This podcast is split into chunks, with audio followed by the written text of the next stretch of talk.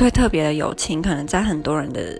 眼里会有点惊悚，可是这真的是我很珍惜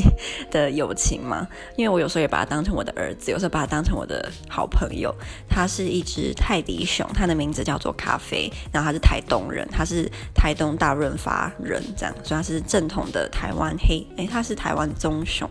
那我以前就是刚买他，大概是高一的时候，并没有对他的情感羁绊那么深，可能那时候。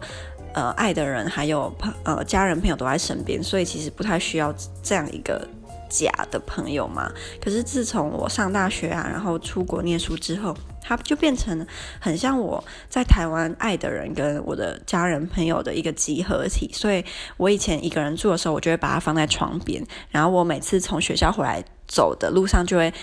抬起头就会看到他在窗边看着我，我就会有一种有人在等我回家的感觉，所以他现在是我不可或缺的一个朋友。